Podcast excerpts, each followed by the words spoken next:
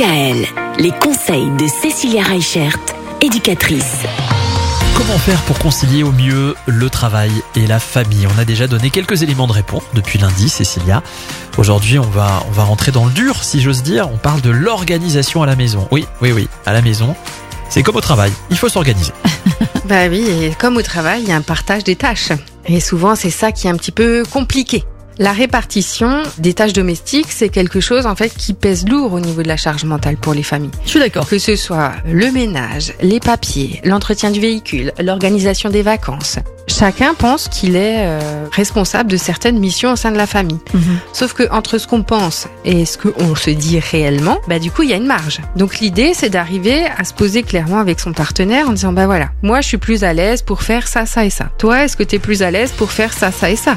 Arriver à trouver le pour et le contre de chacun pour que justement personne ne se sente biaisé d'avoir tout le temps les mauvaises missions, d'avoir tout le temps les mauvaises tâches, Mhm. mais qu'on arrive vraiment à avoir des moments de qualité. Je prends un exemple, pour certains, euh, bah, donner le bain aux enfants, c'est pas forcément le moment qu'ils préfèrent. Sortir la poubelle, ils vont préférer. Donc une fois que les choses sont dites clairement, ça va vous permettre aussi d'éviter des quiproquos et des choses qui peuvent être compliquées au niveau de la communication au sein de votre couple. Et comme on a vu, un couple qui est fort, c'est un couple qui arrivera aussi à mener de front tous les petits soucis du quotidien. Alors comme d'habitude, vous savez que je suis friande de livres Oui. euh, pour aider les familles. Donc il y a un premier livre qui s'appelle Famille et travail, je gère. Parents d'aujourd'hui, trouver l'équilibre entre vie pro et vie perso. C'est aux éditions Gérézo et c'est de Dominique Barral. Donc celui-là, il est super sympa parce qu'il y a plein de petites anecdotes du quotidien. Et le deuxième livre, c'est la conciliation travail-famille, y trouver son compte et son bonheur.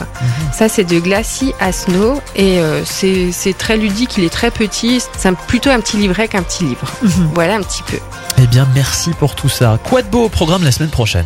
Être parent, c'est aussi être un couple. Ah, Ah bah oui. ah oui, donc on va revenir Ah sur bah oui, bah, l'importance disons du qu'avant couple. avant d'être parent, on est un couple, ça c'est sûr. Voilà. Voilà. Vous voyez, on parle pas que des enfants, on parle aussi de la famille avec Cécilia.